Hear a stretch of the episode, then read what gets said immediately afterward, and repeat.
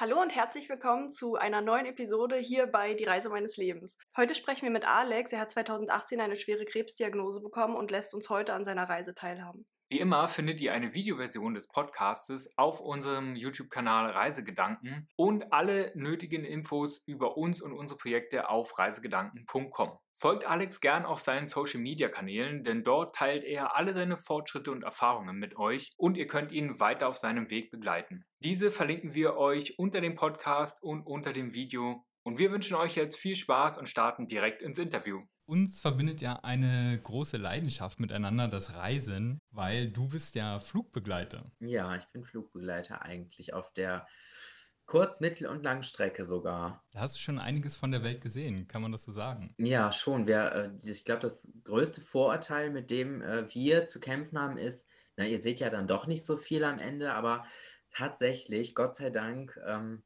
kommt man wirklich viel rum und hat ähm, auch oft genug Zeit, sich schöne Sachen anzugucken. Bist du aktuell Flugbegleiter oder was machst du momentan so? Ich bin äh, noch krankgeschrieben und warte auf eine Wiedereingliederung, aber aufgrund der aktuellen Situation ist es sehr schwierig, weil die Touristikbranche ja auch sehr leidet. Mhm. Ähm, ich weiß nicht, ob es dieses Jahr noch was wird, aber der Plan ist eigentlich im letzten Quartal in diesem Jahr oder im ersten Quartal vom nächsten Jahr wieder einzusteigen. Im Jahre 2018 hattest du ja einen großen, ja, wie soll ich sagen, große Veränderung in deinem Leben. Würdest du uns darüber ein bisschen was erzählen, was da so bei dir passiert ist und ja, wie es dir heute ja, gerne. geht?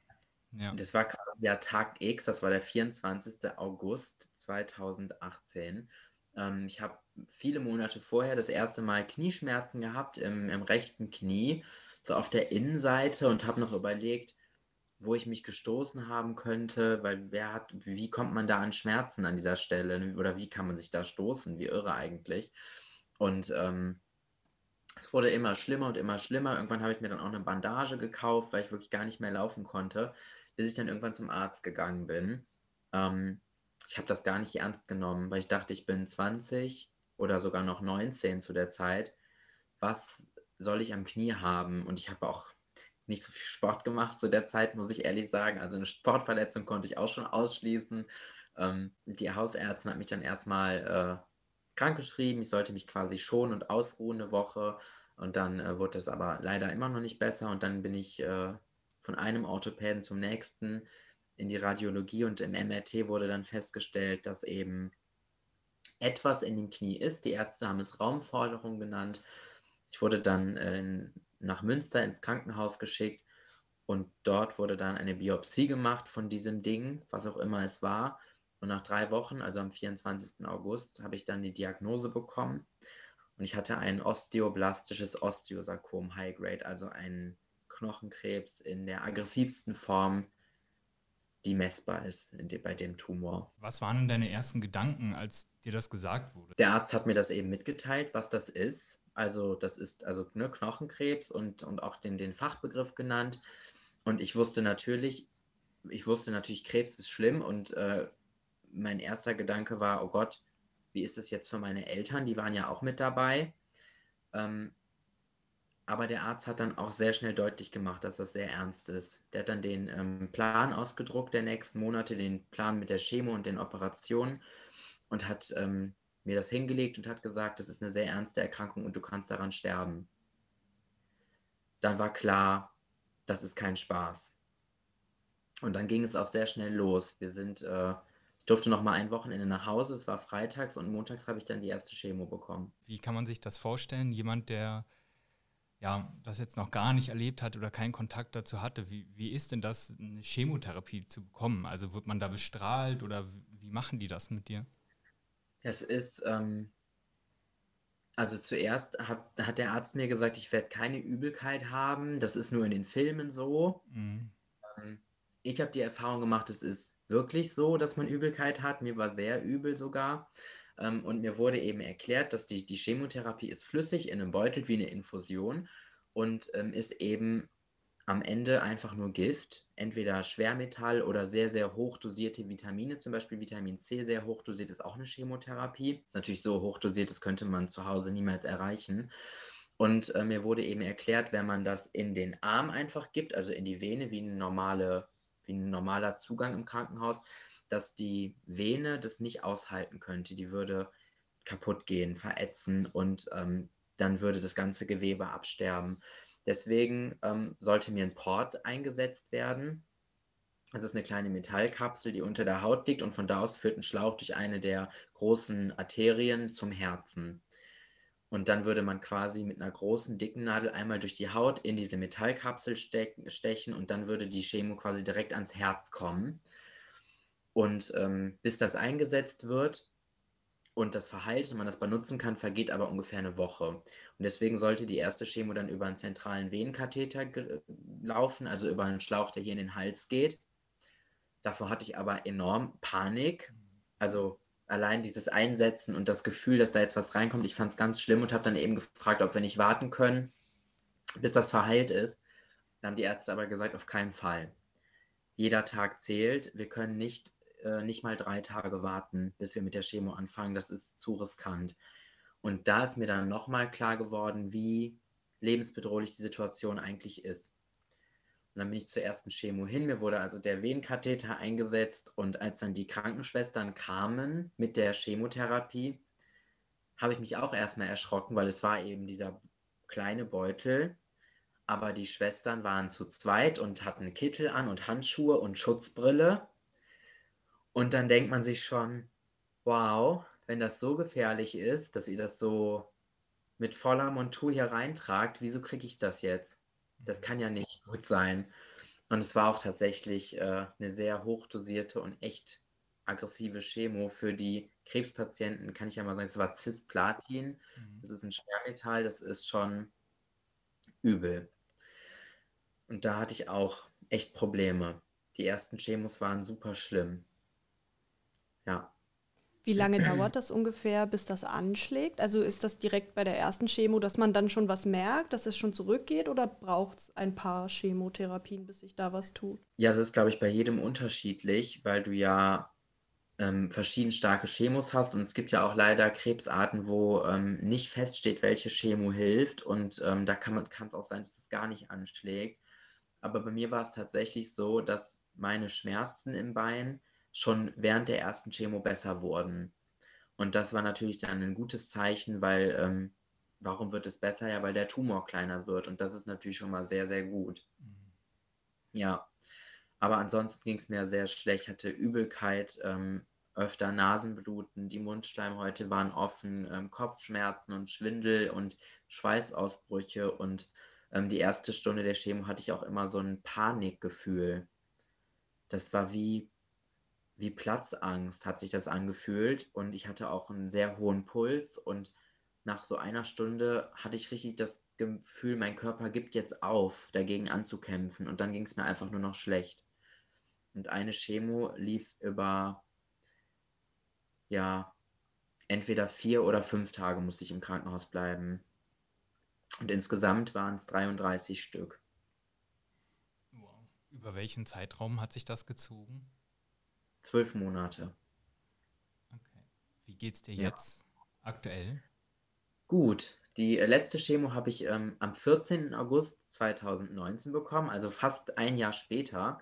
Und ähm, seitdem bin ich auch krebsfrei, äh, keine Tumore mehr in mir und äh, ja, fühle mich sehr gut. Woher nimmst du denn deine ganze Motivation?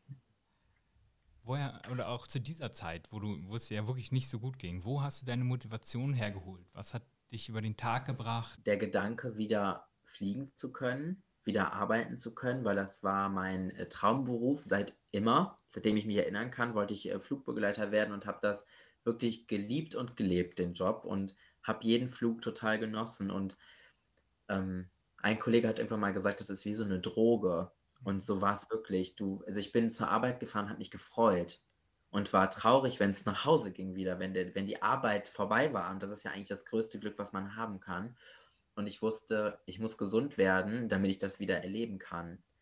Und ähm, zum Gesundwerden muss man einfach erstmal durchhalten und die Chemotherapie wegstecken. Das war eine Riesenmotivation. Und zum anderen ähm, hatte ich natürlich eine super unterstützende Familie, die immer an meiner Seite war. Ich habe tolle Freunde, die den weiten Weg von Köln nach Münster gefahren sind, nur um mich besuchen zu können. Und das war natürlich schon auch ausschlaggebend mit, dass ich nicht alleine war. Und das klingt immer so schlimm, aber es ist ja die Wahrheit. Was ist denn meine Alternative? Entweder ich mache das und, und stehe das durch und, und versuche einfach, das so schnell wie möglich hinter mich zu bringen, oder ich sage, ich mache es nicht und sterbe. Mhm. Ich hatte ja keine Wahl. Also hatte ich, aber es war ja keine Wahl zwischen A und B, sondern eine Wahl zwischen ähm, Leben und es Versuchen oder Sterben. Und ähm, das lässt einen auch weitermachen. Wie kam das denn, dass du jetzt gesagt hast, hey, ich gehe mit der ganzen Geschichte auf Social Media, weil du hast ja mittlerweile schon einige Follower, die dich ja auch als Vorbild sehen und die Motivation aus dir ziehen und die du natürlich auch durch schwere Zeiten führst. Wie kam das denn, dass du gesagt hast, hey, ich gehe jetzt auf Social Media und zeige euch meine Geschichte? Der Hintergedanke war nie irgendwann äh, ja so viele Menschen zu erreichen. Ich finde es natürlich total schön, dass ähm, ich gehört werde sozusagen und ähm, es Leute gibt, die mir zuhören und mir sogar vielleicht gerne zuhören. Ähm, ich bin ja auf die Erwachsenen-Onkologie gekommen nach der Diagnose, weil ich eben schon über 18 war. Und da war niemand in meinem Alter und auch niemand mit genau meiner Erkrankung. Und ich hatte natürlich einfach nur Angst in dem Moment und wollte mit jemandem sprechen, der das auch erlebt hat. Und habe gedacht, wo findest du jetzt jemanden, der das erlebt hat? Und dann habe ich eben geguckt bei Instagram nach dem Hashtag Osteosarkom oder ähm, Fuck Cancer ist ja auch ganz groß und habe dann eben äh, entdeckt, dass es eine mega große Krebs-Community gibt bei Instagram. Ähm, und das ist nicht so, wie man sich vorstellt. Da geht es nicht um, oh Gott, mir fallen die Haare aus oder mir geht es so schlecht. Auch natürlich, aber das zum größten Teil sind das Leute, die das Leben feiern und die, die feiern, dass sie wieder gesund geworden sind. Und natürlich sind wir auch oft alle zusammen traurig, wenn es jemand nicht geschafft hat, aber in der Regel ist, sind es positive Beiträge und es hat mich total motiviert und mir Mut gemacht. Ich habe gesehen, da gibt es Leute, die sind in meinem Alter, die haben das geschafft und die haben das überlebt und die, ähm, mit denen kann man ja auch in Kontakt treten. Das ist ja, das sind ja sehr ähm, nahbare Leute, ja, die sind ja sehr erreichbar. Wenn du jemandem schreibst, kriegst du ja in der Regel eine Antwort. Und das hat mir damals super gut getan. Und dann habe ich irgendwann das erste Foto mit Glatze gepostet und dann bin ich da so reingerutscht. Was würdest du denn den Leuten mitgeben, wenn sie jetzt in einer ähnlichen Situation sind wie du? Was würdest du ihnen gern sagen? Ich würde sagen, halte durch. Ähm, das Leben wartet und es lohnt sich. Ich mag diese, viele Leute benutzen ja im Zusammenhang mit Krebs immer das Wort kämpfen. Ähm, und ich mag das nicht so gerne. Ich, das ist jetzt vielleicht auch Haarspalterei, aber ich finde, wenn jemand sagt, er oder sie hat den Kampf gegen den Krebs verloren, ich finde das unfair. Weil du hast keine Chance. Du kannst ja nicht mehr kämpfen und auf einmal schlägt die Chemo an. Das liegt nicht in deiner Hand. Du kannst die Behandlung machen, die dir vorgeschlagen wird und entweder schlägt die Chemo an und du hast eine Chance, gesund zu werden oder nicht. Und ich finde, zu sagen, jemand hat dagegen verloren, ist so unfair, weil Krebs ist kein fairer Gegner. Du kannst lebenslustig sein und positiv und lebensbejahend und lebensdurstig und alles machen, was man dir sagt. Und trotzdem kann es sein, dass du ähm, ein Rezidiv bekommst oder, eine, ähm, oder Metastasen oder dass dein, dein, dein ähm, Ursprungstumor nicht zurückgeht du hast es nicht in der Hand. Und ich würde einfach sagen, halte durch. Und das, ich drücke die Daumen, dass es gut wird und dann wird es gut. Ja, das ist gerade auch bei mir im Beruf. Wir haben halt viele Patienten, die halt ähm, chronische Krankheiten haben oder einfach Autoimmunerkrankungen haben, wo du eben nichts gegen machen kannst. Ne? Das ist, wenn du jetzt gesagt bekommst, du hast ALS oder du hast MS, also neurologische Erkrankungen, dann ist das eben das ist für mich auch ganz anders, ja, weil ich lerne ja, wenn ich einen Patienten kennenlerne, dann verbringen wir eigentlich sein ganzes Leben zusammen. Das hört sich jetzt auch krass an, so, ja, aber wenn du jetzt eine fortschreitende Erkrankung hast, dann ist die ja nicht von heute auf morgen beendet. Das heißt, wir sehen uns deutlich länger. Also ich habe zum Beispiel Patienten, mit denen mache ich seit ein Jahr lang jeden Tag eine Stunde Therapie. Manchmal auch drei Stunden Therapie. Ja, also wir sehen uns wirklich so oft, so intensiv und dann jedes Jahr wieder. Ja, und für mich ist das auch immer schwer, wenn ich sehe, wie, ja, wie fortschreitend es ist, weißt du, weil der Patient sah ja im letzten Jahr zum Beispiel vielleicht ganz anders aus, ne? dann hat er jetzt einen Schub bekommen oder so, was die MS angeht zum Beispiel, ja, und ist jetzt viel, viel schlechter und auf einmal ist sein Bein gelähmt oder ja, also da gibt es viel, ist ein ganz anderes Arbeitsfeld. Also es ist einfach eine Erkrankung, die nie besiegt ist, oder wie du das auch gesagt hast. Das war auch damals meine Denkweise, obwohl ich natürlich wusste, ich kann gesund werden. Ich möchte das auch gar nicht vergleichen, aber ich wusste, die nächsten Monate werden sehr schlimm, aber ich muss das ja machen. Und ich kann die Situation nicht ändern. Und ja, das klingt immer so abgedroschen, aber denken muss man sowieso. Warum denken wir nicht gleich positiv? Das macht, man macht sich selbst und auch seinem Umfeld das Leben einfach leichter, wenn man wenn man versucht, das Beste daraus zu machen. Man darf natürlich auch mal wütend sein und auch mal traurig sein und sagen, ich finde das unfair, was hier passiert, denn das ist unfair. Aber es bringt nichts. Und ich weiß noch, in der Reha hat eine, ähm, eine Therapeutin mich mal gefragt, wieso bist du nicht traurig. Über das, was passiert ist? Und dann habe ich gesagt, na, könnte ich dann besser laufen? Das würde mir doch, es würde mir nichts bringen. Es würde niemandem was bringen, außer dass alle anderen mittraurig wären weil, sie, weil ich ihnen leid tun würde oder weil sie es bedauern würden. Und es nützt nichts. Man darf mal traurig sein. Um, das gehört auch dazu und das habe ich natürlich auch. Aber im Großen und Ganzen bin ich froh um die Möglichkeiten, die ich habe, die Möglichkeiten, die es gibt. Ähm, denn habe ja den Krebs besiegt, aber habe ja was Wichtiges verloren in dieser Zeit. Und äh, das ist zum einen das Vertrauen in meinen Körper gewesen, ähm, dann meine ja, jugendliche ähm, Leichtigkeit. Ich denke jetzt nicht mehr, ach komm, es wird alles gut gehen. Ähm, das ist einfach irgendwie weg. Und eben mein rechtes Bein, was ja auch einfach verloren gegangen ist in dieser Zeit.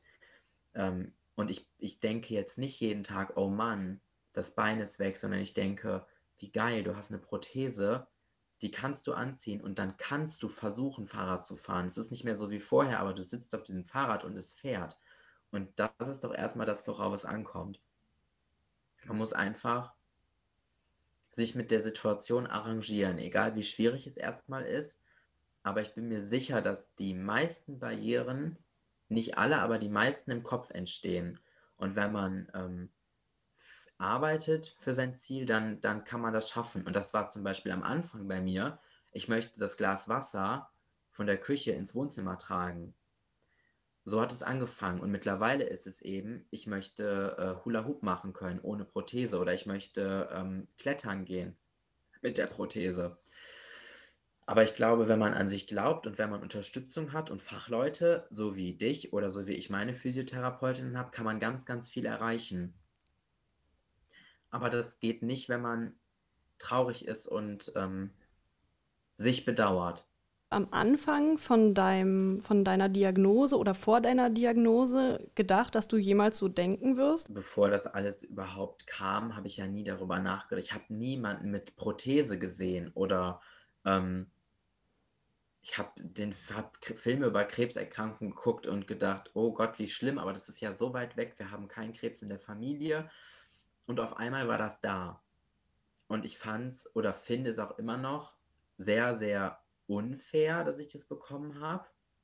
Und ich wünsche mir nach wie vor, dass ich es nicht gehabt hätte. Viele, äh, für viele ist es ja dann die zweite Chance im Leben und ähm, danach werden alle dann gesund und ernähren sich gut und werden sportlich. Und es ist alles nicht so.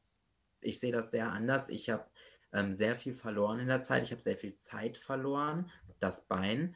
Und ähm, ich denke wohl noch positiver als vorher. Und ich weiß natürlich jetzt in, in meinem Umfeld, wer sind die wahren Freunde, wer ist immer für mich da. Aber ich habe lieber zwei unechte Freunde, dafür aber zwei Beine. Also das, was ich verloren habe, steht für, mich nicht im Verhältnis zu dem, was ich gelernt habe oder was ich gewonnen habe. Und ich war schon immer eigentlich glücklich und ich war dankbar für das, was ich hatte und ich habe das wertgeschätzt. Ich habe mich morgens gefreut darüber, dass ich mich alleine waschen kann. Ich habe mein FSJ im Krankenhaus gemacht und danach war ich sehr dankbar darüber, dass ich so gesund war, wie ich war. Und das ähm, habe ich ja alles so ein bisschen verloren. Es wurde mir alles so ein bisschen weggenommen. Und ähm, ich hätte es lieber nicht erlebt. bin aber trotzdem froh um die neuen Denkansätze, die ich seitdem habe. Ich weiß ja wirklich jetzt jede Kleinigkeit zu schätzen. Ich gehe jeden Abend ins Bett und denke, wie geil, du musst nicht im Krankenhaus schlafen, du liegst in deinem eigenen Bett. Und das ist natürlich schon arg positiv. So positiv war ich, glaube ich, vorher auch nicht. Ich muss auch sagen, ich äh, bin auch immer wieder überrascht von den Möglichkeiten, die es gibt. Ähm, und nicht nur von den Hilfsmitteln, sondern von der Leistung, die, die manche Menschen so erbringen, rein körperlich, dass Leute auf einem Bein Ski fahren und zwar nicht in dem Sitzding, sondern auf einem normalen Skier. Das finde ich so irre und ähm, mich motiviert sowas total, sowas auszuprobieren. Aber man muss ja immer dazu sagen, dass das ist, das ist ja nicht, dass diese Leute Glück haben, sondern es haben ja alle was dafür getan dass sie das können, was sie können. Ja, ich habe ja eben schon gesagt, ich glaube, diese Grenzen, die meisten Barrieren entstehen wirklich im Kopf. Und wenn man sich was traut und wenn man sich selbst was zutraut und an sich selbst glaubt, hat man beinahe alle Türen offen stehen. Wie lange hat es bei dir gedauert, bis du wieder sicher laufen konntest oder bis du dich selber sicher gefühlt hast? Ich hatte ähm, die ersten Wochen eine Prothese, die nicht gepasst hat. Und ähm, da konnte ich ähm, kein Gewicht auf die Prothese geben, ohne Schmerzen zu haben. Und hatte dann ähm, eben meine erste Stunde Physiotherapie. Die haben auch angeschlossen ein Sanitätshaus. Und der Chef hat mich dann nach der Stunde quasi rübergeholt und gesagt, ja, ich würde da gern was dran verändern. Und ab dem Moment, wo die Veränderung da war, in der Prothese, konnte ich ohne ähm, Gehhilfe laufen. Also es ging recht schnell. Ich würde sagen, im Gesamten vielleicht vier oder sechs Wochen. Wie muss man sich das vorstellen, wenn man eine Prothese anhat? Tut das weh am Anfang? Also ich würde jetzt sagen, mit dem Wissen, was ich von heute habe, nein. Die äh, viele Techniker sagen, ja, das drückt natürlich, da musst du dich dran gewöhnen. Ähm, also falls jetzt jemand zuhört, der gerade in der Anpassungsphase ist, nein, es muss nicht drücken, es muss nicht wehtun. Ähm, die erste Prothese, die mir von diesem Mann angefertigt worden ist, da habe ich das Gefühl gehabt, ich laufe auf Wolken.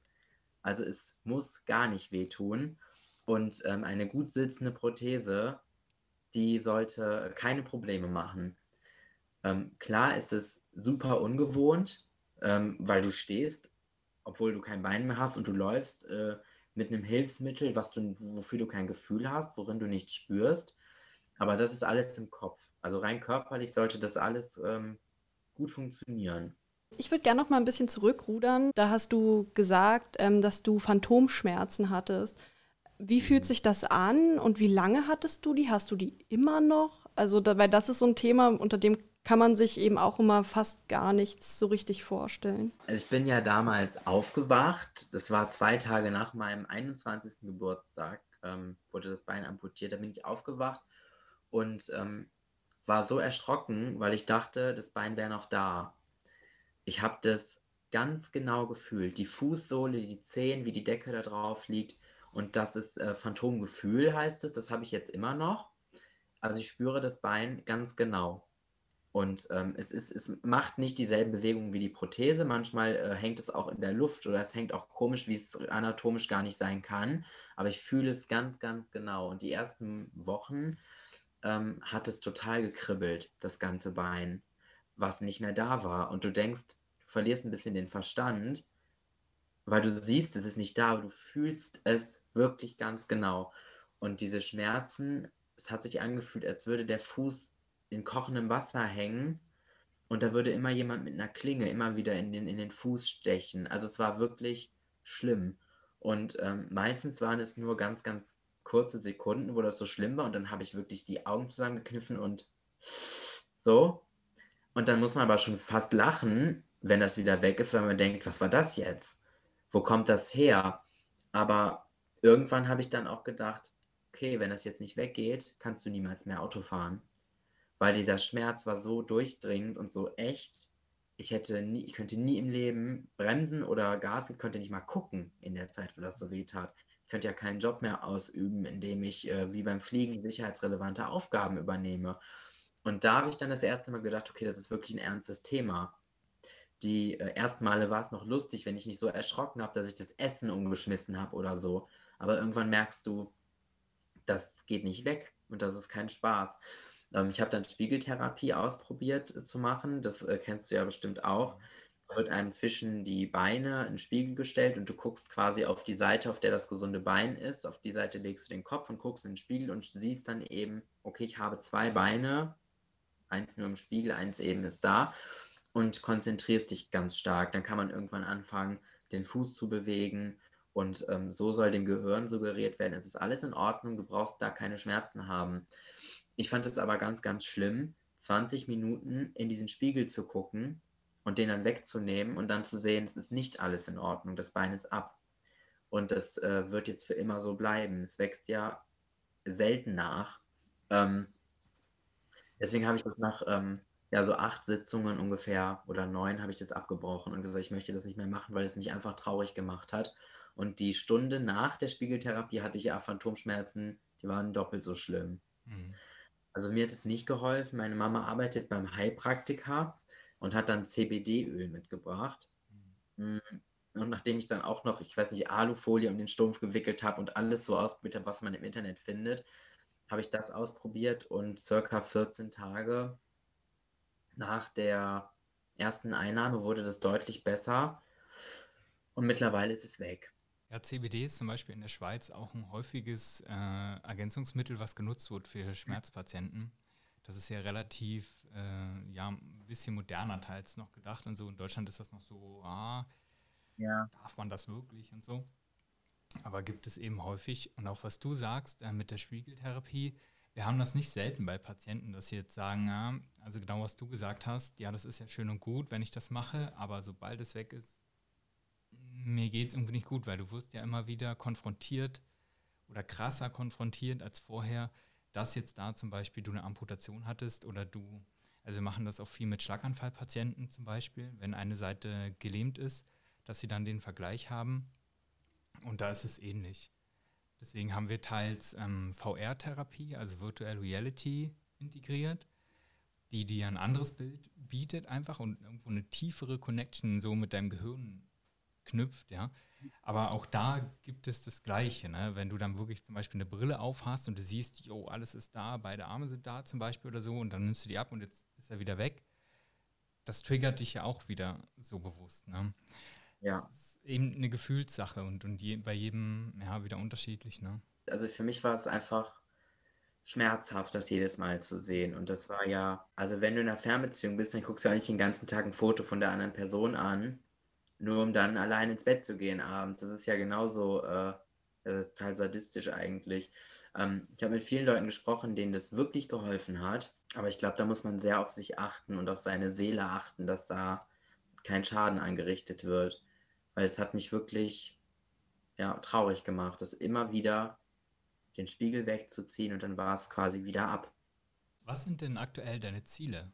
Wo arbeitest du darauf hin? Was willst du wieder machen? Wofür ja, gibst du Gas aktuell? Ja, mein Hauptziel ist natürlich wieder zu fliegen, ähm, wieder in der Kabine zu sein und ähm, ja, ich hoffe, dass es auch wieder klappt. Meine Physiotherapeutin hat sich schon ganz coole Übungen ausgedacht. Wasserkästen die Treppe hochtragen als Kofferersatz oder ich habe mein, ähm, die haben ein ganz, ganz großes Wackelbrett, das ist ähm, bestimmt drei Meter lang. Da muss ich dann drüber laufen mit einem Tablett mit äh, Wassergläsern drauf und sowas und sie hat da Turbulenzen simuliert. Ähm, also wir üben da in äh, verschiedene Richtungen, damit ich irgendwann wieder ich sage immer, mein Ziel ist es, in Tokio zu sitzen, in der Hotelbar und einen Cocktail zu trinken. In Tokio durfte ich noch nicht sehen und das ist noch, steht ganz weit oben auf meiner Liste. Ah, geil. Ja, Japan ist auch noch so ein Traumziel von uns. Vielleicht Japan. im gleichen Flieger dann. Ja, im gleichen Flieger. Ach, warum nicht? Ähm, so viele Leute, mit denen ich, äh, denen ich das schon versprochen habe, das ist, das ist gar nicht möglich. Aber warum nicht? Ja, kommt ruhig auch noch dazu. Japan ist total schön, super ordentlich und ähm, sauber und mega interessante Kultur und sehr lecker. Also das ist natürlich. Ja. Hast du ein Lieblingsreiseziel? Also gab es irgendwas, wo du ganz, ganz gern warst oder ganz gern jedes Mal wieder hingeflogen bist? Europa hat auch schon sehr, sehr schöne Ecken. Ähm, der schönste Ort, an dem ich je war, arbeitsmäßig, wo ich aber leider nur einmal hingekommen bin, war Kapstadt. Ich weiß nicht, ob ihr da schon mal wart. Nee, Noch nicht. Freunde von uns. Aber, ja, unfassbar. Du hast ja Berge und Strand und äh, City, Kultur, gutes Essen, Wein Und was mich besonders äh, gecatcht hat, war diese krasse Lebensfreude, die du da gespürt hast. Das ist ein so offenes und cooles Land. Es war echt mega. Also Kapstadt war für mich äh, das, das, Traumland. Wenn du da abends sitzt, Camps Bay, und da haben wir gut gegessen mit, mit den ganzen Kollegen und äh, am Strand hat jemand Trommeln gespielt, die Sonne ist untergegangen, das war ein Traum. Das möchte ich unbedingt nochmal wiedersehen. Vielen, vielen Dank, dass du heute bei uns warst und dass du uns an deiner Geschichte hast teilhaben lassen. Was möchtest du den Leuten noch mitgeben, die jetzt zuhören? Möchtest du noch irgendwas Wichtiges loswerden, was sagen für deren Weg? Das ist ja immer, warum, warum fragt ihr sowas nicht am Anfang? ähm, das ist ja immer gemein, aber langsam müsst ihr es ja auch wissen. Ähm, ich würde euch äh, raten, an euch selbst zu glauben. Ähm, ihr könnt alles schaffen, was ihr euch vornehmt. Und wenn ihr gerade eine schwere Zeit durchmacht, dann noch mehr. Haltet durch und ihr werdet alles schaffen. Wie war es denn für dich heute bei uns zu sein? Ja, ähm, interessant. Ich ähm, finde es äh, cool, dass es quasi ja auch deine, deine Branche ist und ähm, finde es auch immer interessant, da mal den anderen Blickwinkel zu bekommen auf dieses Patienten-Therapeuten-Verhältnis, weil ich bin ja bis jetzt leider immer Patient gewesen ähm, und finde das ganz interessant. Ich finde es ähm, sehr schön zu sehen, dass du hast ja Gefühl für deine Patienten, das hat man ja gemerkt. Und es gibt sehr, sehr viele Menschen in der Pflegebranche oder in dieser, in der Gesundheitsbranche, die Professionalität mit emotionaler Distanz verwechseln.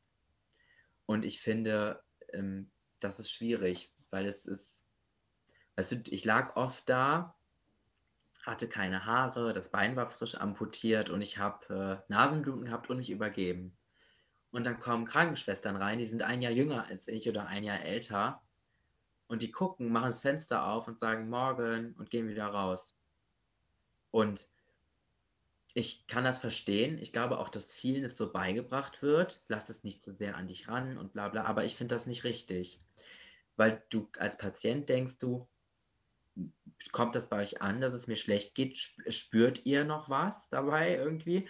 Ähm, und wenn da mal jemand gesagt hat, mir tut es echt leid, was dir gerade passiert. Oder ähm, das kann ja auch schon nur ein Blick aussagen. Ne? Du kannst ja auch jemanden angucken und Verständnis im Blick haben oder oder Mitgefühl, auch wenn viele das ja zum Beispiel nicht wollen.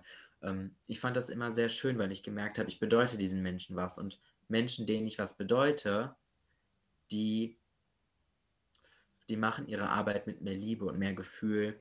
Nicht unbedingt besser, aber das, was du in dem Moment brauchst, ist ja Zuwendung. Und nicht im Sinne von, ich gebe dir eine Schüssel, wenn du dich übergibst, sondern ich gebe dir eine Schüssel, klopfe dir auf die Schulter und sage, ich hole dir was gegen deine Übelkeit weil du eben mitdenkst und weil du mitfühlst. Und ich finde das äh, sehr schön zu sehen, dass es auch in Basel einen äh, Physiotherapeuten gibt, der mitfühlt. Ja, vielen Dank. Der Therapeut ist ja nur so gut wie der Patient, der mit ihm arbeiten will. Weißt du, es spielt ja überhaupt keine Rolle, ob du jetzt fachlich der krasseste Typ bist oder so, wenn der Patient dich nicht leiden kann und wenn du einfach nicht bei ihm sein kannst, vor allen Dingen mental bei ihm sein kannst, ja, was du beschreibst, dann ist scheißegal, was du mit dem machst. Weißt du? Und, ja. und man muss einfach, du musst ein Team sein. Anders geht's gar nicht. Das ist auch ein Unterschied, Beruf oder Berufung. Weißt ja. du? Ne, Mache ich einfach nur irgendwas, um damit Geld zu verdienen, ja, oder liebe ich, was ich tue und will das? Also nicht, dass die Leute das jetzt nicht lieben, was sie da tun, so, aber es gibt eben die, die voll brennen für die Sache und so, für die gibt es nichts Geileres und so. Und ja, also du merkst einfach einen Unterschied. Das, das ist eben so, ja, wie du auch gesagt hast. Ne? Ja, es ist auch, ähm, ich habe meine Physiotherapeutin ja jetzt seit, äh, also sie hat mich seit September 2019 an der Backe, zweimal die Woche. Und äh, mittlerweile sind auch äh, privat wirklich gut befreundet. Und ähm, es ist für mich ein, eine Riesenmotivation, zum einen weiter dahin zu fahren weil ich weiß, ich treffe Katja und äh, Maike und wir quatschen wieder und lachen. Und zum anderen traue ich mich ja auch viel mehr zu sagen, die Übung mag ich überhaupt nicht, ähm, weil ich auch das Gefühl habe, sie bringt mir nicht so viel. Und die und die Übung mache ich total gerne. Oder zu sagen, ey Katja, ich würde total gerne mal Stand-up paddeln. Das würde ich ja zu einer Kollegin niemals sagen, aber ich weiß, Katja hat auch Lust, das auszuprobieren. Und das, ich glaube, dass wir durch diese Kombi aus ihrem Wissen, meiner Einschränkung, dieser Freundschaft und diesem Patienten-Therapeuten-Ding, dass wir nur deswegen so viel erreicht haben, weil das auf allen Ebenen so harmoniert. Auch wenn ich natürlich manchmal ein bisschen viel diskutiere, weil ich sie eben auch privat kenne und dann sage, na komm, 10 Sit-Ups sollten wohl reichen heute. Aber da ist sie eisern und sagt, nein, jetzt bin ich Physiotherapeutin, du machst 40. Ja. ja. Und dann geht's los. Sehr gut.